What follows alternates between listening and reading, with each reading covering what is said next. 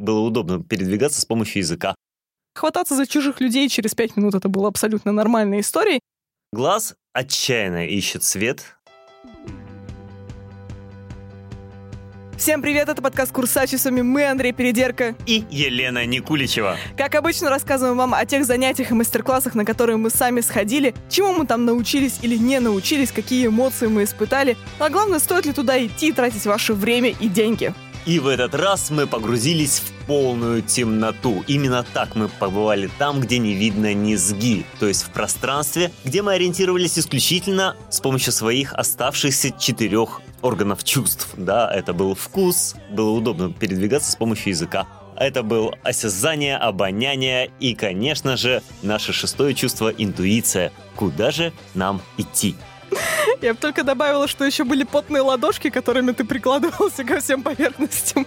И к незнакомым тебе людям. Можно считать их за отдельное чувство. Конечно, это потное осязание. Так, так. Потное осязание. Ну что ж, поехали. Поехали. Ты боялся темноты в детстве?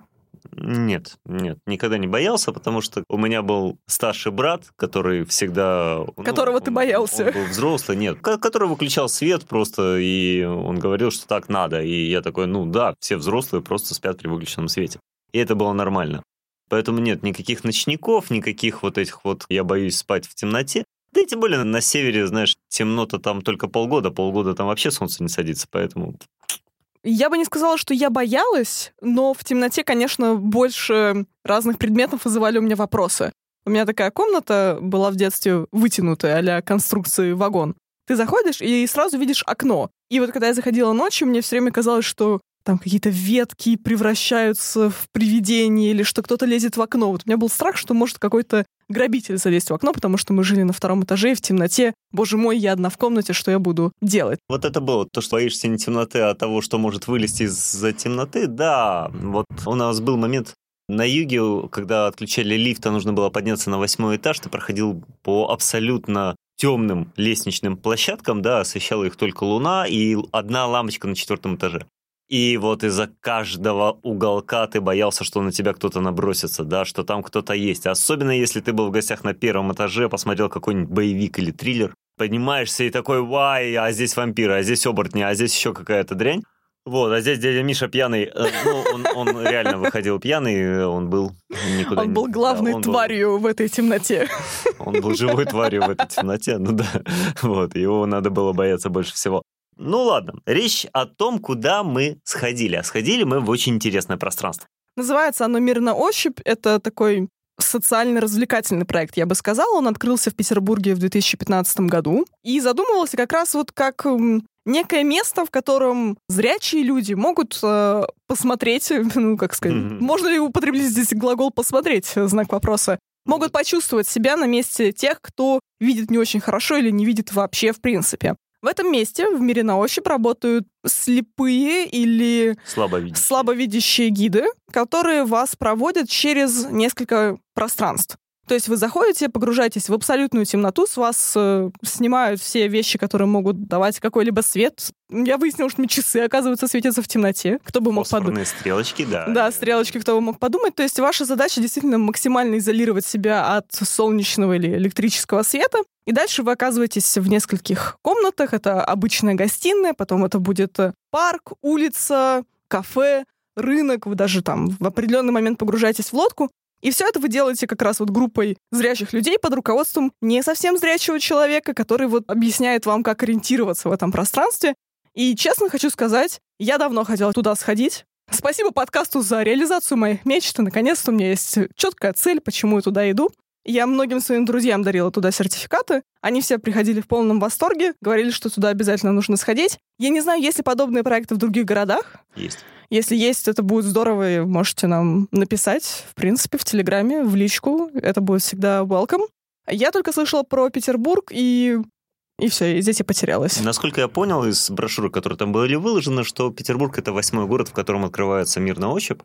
И... А, даже так? Да, и поэтому можете погуглить, э, возможно, рядом с вами такой проект есть, и он действительно очень здоровский, потому что вы по-другому в такой ситуации не окажетесь никогда. То есть никто вас, э, вам не завяжет глаза и не скажет, иди в мир, попробуй себя вот без органа зрения, а главное, что вот этот мир, который тебя отпускают, он абсолютно безопасен. Ты идешь, ты понимаешь, что ты вряд ли обо что-то споткнешься, обо что-то ударишься, что здесь не будет какой-то тумбочки, об которой ты долбанешься мизинцем. Нет, там все очень гладенько, мягенько, там, где углы, там все это прилизано и обито поролоном, так, чтобы ты действительно себя не покалечил и других не покалечил. Но при этом у тебя очень разыгрывается воображение. Там есть настоящие предметы, настоящие шкафы, одежда, компьютер и так далее и тому подобное. И ты такой, вау, как интересно, да, то есть хлоп, а ручки-то пусть и потные, но сразу начинают что-то пытаться понимать. Плюс они сделали очень много викторин там внутри этих комнат, когда тебе предлагается что-то узнать, что-то опознать, вернее, с помощью тактильных ощущений. Ну Пер... или носа. Ну, это потом, да. Можно даже на вкус в отдельных местах, не все. Не стоит лизать все поверхности, не надо. Вот. Первую картинку, которую мы э, опознали, это вот восемь матрешек, стоящих в ряд. Андрей опознал. Я не смогла. У нас вообще было немного в нашей группе, всего пять человек. Вот еще была одна девушка и отец с ребенком. И мы как-то вот с этой девушкой в основном ходили втроем. Мы с Тамарой ходим парой. С Кариной. Ну, мы с Кариной, да, в этом случае. Мы с Кариной стоим вот как бы причем это же такая нелепая ситуация, когда вы все пытаетесь дотянуться до какого-то объекта, да, чтобы понять, что это. И вот так вот одна ладошка на другую, на третью. Кто эти люди вообще? Ну, уже хвататься за чужих людей через пять минут это было абсолютно нормальной историей. Мы такие, кажется, это цветы. Ну, очень похоже. Как-то вводим, вводим, вводим. Я вообще не могу сказать, что по ощущениям что-то... Ну, то есть ты ощущаешь некую поверхность ребристую. Там, наверное, что-то изображено. Но моего воображения не хватило, чтобы понять там матрешки, потом до Андрея, когда озвучил правильный ответ, такая, а, да, и понимаю, что их можно двумя руками было ощупать. Наш гид, его звали Андрей, он нам давал э, команды голосом, и мы шли э, на него, и это вот первое, что я поняла, когда зашла в это абсолютно темное пространство, что есть этот голос, и я примерно могу понять, какое расстояние между нами, что нужно подойти, может быть, чуть-чуть ближе или, наоборот, отступить назад. Но я бы сказала еще отдельно про Андрея, потому что это какой-то ну, абсолютно невероятный человек. Он не выступал таким морализатором. И в целом мне нравится, что этот проект не направлен на то, чтобы сказать, посмотрите, как тяжело живется инвалидом. Ты просто проходишь через все вот это и понимаешь, если бы, не дай бог, с тобой что-то подобное произошло, и ты по каким-то причинам стал бы очень-очень плохо видеть, и тебе нужно было бы просто банально доехать там до больницы, например, одеться в одежду, выйти из дома, найти нужную остановку, сесть на нужный транспорт, найти нужный дом, когда ты не видишь номера дома. Это все очень-очень не непросто. Не попасть под машину, не попасть под сосульку, умудриться воспользоваться общественным транспортом, спуститься в метро. Это все просто ну, нереальный ну, вопрос. Маленькие подвиги каждый день. То есть, ну, со стороны нас это кажется, что это что-то нереальное. При этом у Андрея была абсолютно такая легкая и драйвовое отношение к этому ко всему. Первым делом он нам говорит, слушайте, как бы я здесь гид, Помимо этого, я еще преподаю, по-моему, что-то а физкультуру в школе. Плюс забирался я тут на Эльбрус, плюс ходили мы походом Суворова, плюс мы тут что там еще на великах, по-моему, победили. А я, знаете ли, дома сериальчики под винишко смотрю. Ничем не могу похвастаться в этой жизни. Ну, на самом деле, да, у него жизнь прям очень насыщенная, гораздо более насыщенная, чем у зрячего человека, потому что человек ставит цели, человек к ним идет, человек их достигает, да, то есть человек съездил на Эльбрус, первый раз не дошел до вершины, потому что как бы было очень неудобно ходить по камням. Он выбрал другой маршрут. Э, другое время. Другое время. Другой месяц, когда он пошел туда. Пошел и дошел. Из моих друзей, которые поднимались на Эльбрус, многие не дошли и говорят, что ну это не для слабых. Это вот как бы нужно прокачаться, это надо подготовиться, это вот марафоны, это скалолазы, это регбист, вот эти доходят. Представьте себе просто ситуацию, да, что тебе даже не посмотреть, где ты. То есть ему объяснили, ему из снега выстроили примерную... Гору, склон. Гору, да. Мини-макет. Мини-эльбрус. Ему примерно показали, как это будет, и он пошел. Все.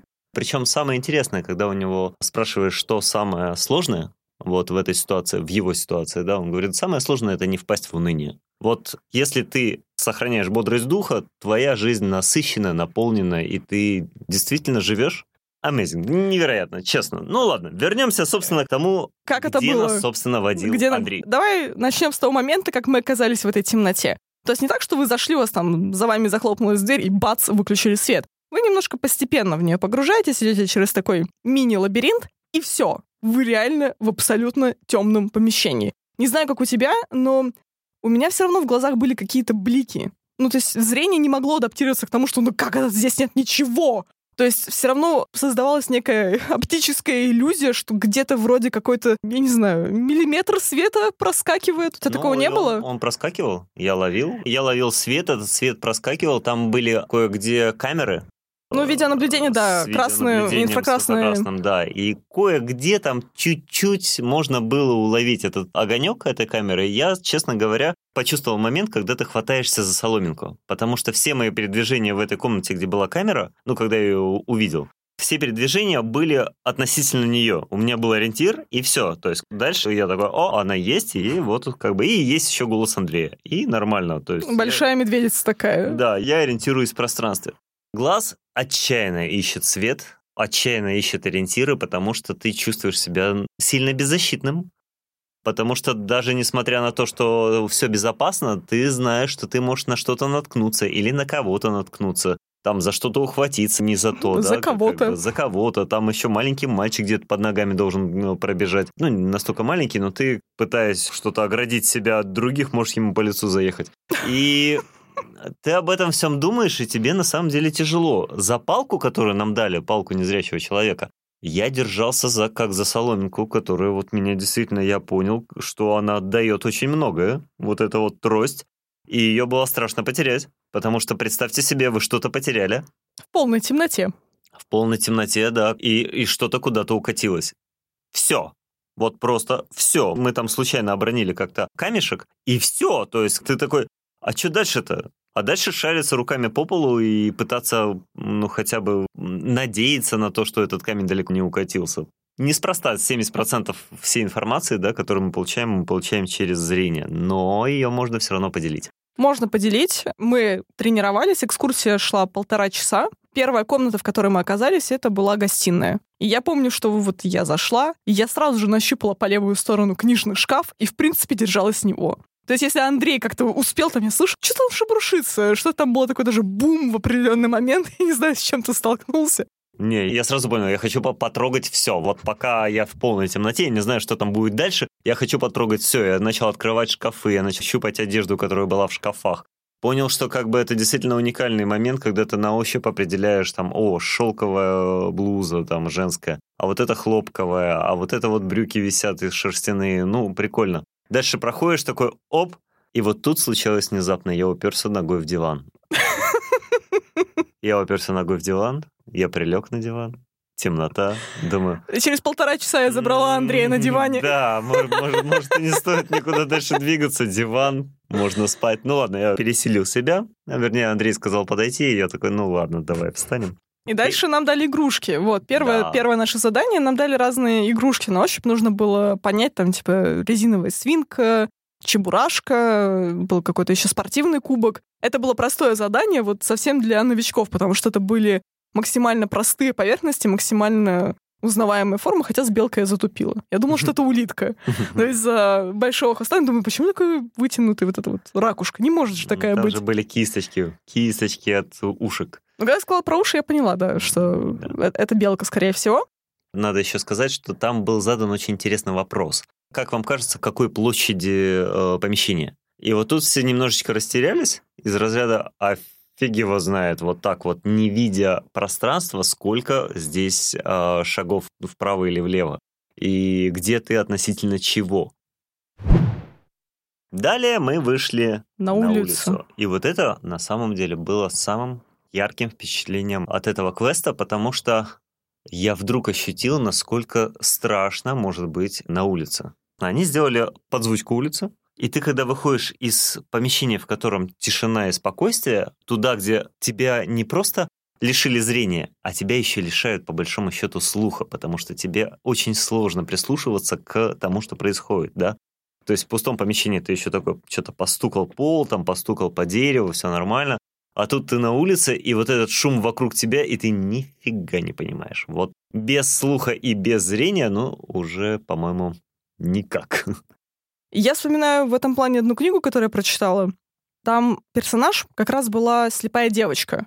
И ей отец сделал макет. Они жили в Париже, Он сначала сделал вот ей макет, условно говоря, маршрут от дома до его работы, а потом они в связи с эвакуацией из-за Второй мировой войны оказались в маленьком городке, и он сделал ей макет этого города и заставлял ее как бы пальчиками проходить его целиком, запоминая, где сколько колодцев, где какие скамейки, где повороты, чтобы когда она вышла из комнаты, где они жили, она смогла ориентироваться в этом пространстве. Вот когда мы оказались на улице, я такая, что, где остановка, где поребрик? Мне этот трость вообще никак не помогает. Куда надо идти?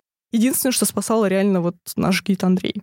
Ты действительно идешь, опираясь о какое-нибудь ребро здания, да, потому что это твоя опора, ты понимаешь, что это хоть что-нибудь. Но опять же, Андрей такой, а представьте, если здесь будут сосульки. И все. Или снег. Зимой ты парализован, потому что будет, возможно, твой последний поход. Вот. И мы прошли по улице э, и зашли в парк и подвели к скульптурам. Вот это было уже интереснее. То есть на ощупь нам давали не просто игрушки, которые можно было повращать, потрогать со всех сторон, попытаться засунуть в них пальцы. А... Ты в скульптуру попытался. И засунул. Вот. А тут были уже скульптуры. И вот скульптуры на ощупь — это уже квест посерьезнее. То есть определить, что это за скульптура такая, ну, скажем так, не все скульптуры я угадал, только, пожалуй, две. Третью вообще не понял, как это выглядит.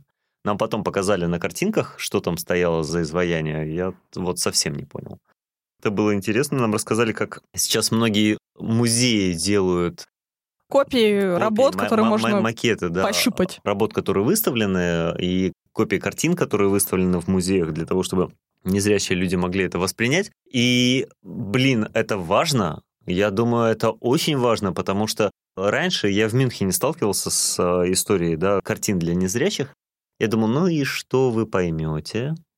А сейчас попробовал, думаю, что для человека, у которого настолько развито осязание, ну, это важно. Он может понять, он может воспринять. Я очень надеюсь, что скоро и Эрмитаж, и Русский музей, и другие наши музеи, и в ваших городах тоже сделают э, макеты для незрячих людей. Если говорить про оставшиеся комнаты, мне понравился рынок, когда, ну, мы, правда, особо рынка не изучили, мы стояли у, у прилавка, опять же, знаете, кажется, фраза «слепые котята» идеально описывает наше положение, потому что нас привели гуськом, а мы уже научились все друг за друга хвататься, потому что как показывает практика, потом я потерялась вместе с Кариной. Потому что когда ты не хватаешься за другого человека, ты можешь уйти в ненужном направлении. И мы стоим у этого прилавка и понимаешь, что комната большая, но вот как бы ты одной рукой касаешься прилавка, другой рукой касаешься человека, который рядом с тобой. И вы по очереди передаете разные объекты, которые вы, опять же, пытаетесь узнать чисто на ощупь. И там были самые интересные испытания с тем, что нужно было шишки отгадать от каких деревьев или по запаху, что это за цветы ты понимаешь, что, что да ты же в жизни вообще особо не задумываешься на эту тему, а здесь вот приходится включать все свои чувства. И еще меня впечатлила горка, на которой мы поднимались и потом спускались э, в лодку, потому что это вообще было... Я даже в жизни-то таких вещей обычно не делаю, не то чтобы в темноте. Хотя сказать завязанными глазами, но нет. Вот это было интересно, действительно, спуститься в лодку. Вы знаете, что в этой истории больше всего зацепило? Это момент, когда абсолютно незнакомые люди, да, вот мы пришли, мы с Леной и еще три незнакомых нам человека. И в этот момент идет моментальное сплочение отряда, потому что вы без зрения должны друг другу доверять и помогать, иначе вот как бы все потеряетесь, как слепые котята, и все поубиваетесь, как слепые котята. Потонете. И ты начинаешь действительно контактировать с людьми. Люди как бы очень быстро переходят на «ты». Люди очень быстро начинают взаимодействовать. И по выходу, в общем, там можно было уже сказать, ну, пойдем что-нибудь кофе попьем, что ли, вместе. Уже, уже ж понятно, уже, уже, уже знаем ощупали друг, друг друга. Уже ощупали друг друга с ног до головы, уже вот эти потные ладошки уже все везде побывали, так сказать. Спонсор этого выпуска — это потные ладошки и полная темнота. Вот. И на самом деле, если у вас есть идея тимбилдинга, не знаете, куда сводить свою ну, маленькую компанию для тимбилдинга, темнота — это прям рабочий вариант. Правда, рабочий вариант. Вы проникнетесь друг к другу большим уважением или ненавистью, там уже как получится. Но, по крайней мере, это будет работать на ваше сплочение, скажем так. И в конце там еще был такой дополнительный аттракцион. Можно было попробовать э, еду опять же, в полной темноте. Там было несколько вариантов из серии сок, мороженое, молочный коктейль и наборы некие. Ты пробовала сок, я молочный коктейль. Ну, у меня ничего сверхнеожиданного. Ну, молочный коктейль как молочный коктейль. Ну, да, ваниль. Лесные ягоды сомнительные, не почувствовала. Ну, йогурт, короче, был. Вот, у меня был ананасовый сок. И вот это было интересно. То есть я очень давно не пил ананасовый сок, в принципе. Я соки не очень люблю. А тут хлоп я пью и понимаю, что, в общем-то, этот вкус я знаю. Он не новый. И... Но что это? Вот в полной темноте, без цвета, да, без определения цвета, что ты пьешь сейчас, да фиг его знает. Ты такой пьешь одна ассоциация, вторая ассоциация, ты чем-то делишься, потом Андрей говорит, ананасовый. Блин, а я ставил на яблочный. Ну как так-то вообще? Не ожидал, что их можно спутать, но можно. И тут, честно говоря, у меня был еще один опыт погружения в темноту. Это у нас на Васильевском острове есть ресторан «Темнота». И вот это тоже был очень интересный квест, когда ты заходишь, и тебе предлагается искушать сет из трех блюд. И тут я понял, что простой прием пищи превращается в некоторое представление, ибо ты не понимаешь, что тебе э, дают, ты пытаешься что-то понять на запах, потом на ощупь, потом ты забываешь, что у тебя есть нож и вилка, потому что уже бессмысленно, ты свинья свиньей, вот как бы обмазался полностью. Ты начинаешь запоминать, куда кладешь вилку, ножик, но все равно потом их теряешь, ты начинаешь... Да, и честно, ты просто рукой. вот открываешь свое истинное я, вот это вот. Да, это есть, конечно, но это очень интересный момент, что когда ты ешь в темноте незнакомую пищу, ты, скорее всего, процентов на 30 ошибешься в том, что тебе предлагают, потому что ты будешь э, пытаться ну, я пытался сообразить из тех вкусов, которые я когда-либо пробовал, и получалось, что М, это, наверное, пельмени. А там какие-то очень интересные макарошки с фаршем, очень красиво сделанные в каком-то молочном соусе. Ты такой, М, ну, это было просто пельмени со сметаной, ну, немножко необычные. Ну вот. И вот тут возникает вопрос, да? Повар не выходит там к посетителям и спрашивает, как вам было. Вот тут возникает вопрос, то есть то, что ты ешь, это стоит так дорого только потому, что это вкусно, или это просто так красиво сделано? Это просто доширак, который тебе заварили и подали в темноте. Или можно, да, остановиться на комбикорме типа пельмени и всю жизнь нормально их есть и представлять, что это разные блюда. Вот ну вот выбирая из этих двух историй, куда бы ты пошел в первую очередь? В первую очередь вот в темноту. На экскурсию. на экскурсию. Не в ресторан. Нет, в первую очередь я бы сходил на экскурсию, потому что это такое более полное погружение. Вот, а потом в качестве добавки я бы сходил в ресторан. Ну, во-первых, ресторан гораздо дороже. вот. Но туда тоже стоит сходить. Это тоже очень забавный квест. Это такое себе занятие. Ну, экскурсия стоит на человека 550 рублей взрослый в будние дни и 750 в выходные, что, в общем-то, достаточно бюджетно, ну, относительно от тех мастер-классов, на которые мы были, знаете, у нас тут большой разброс от нескольких тысяч до 0 рублей, 0 копеек. Ну, вы в конце еще доплачиваете вот за те напитки или продукты, которые вы пробуете, ну, это, опять же, от 50 до 100 рублей не очень много в этом не случае. Много, абсолютно нормально. Вишенкой на торте, резюмируя всю эту историю, вы можете погладить профиль Путина. Пощупать его. Прям вот, я не знаю, залезть ему в нос. В, в глаза. Уши. Да, попытаться их выдавить. Подергать его за губу. Вот там действительно сделан слепок головы Путина, и ты можешь его обнять, пощупать, понять, как слабовидящие люди, если они хоть когда-нибудь к нему прикасались, воспринимают нашего лидера.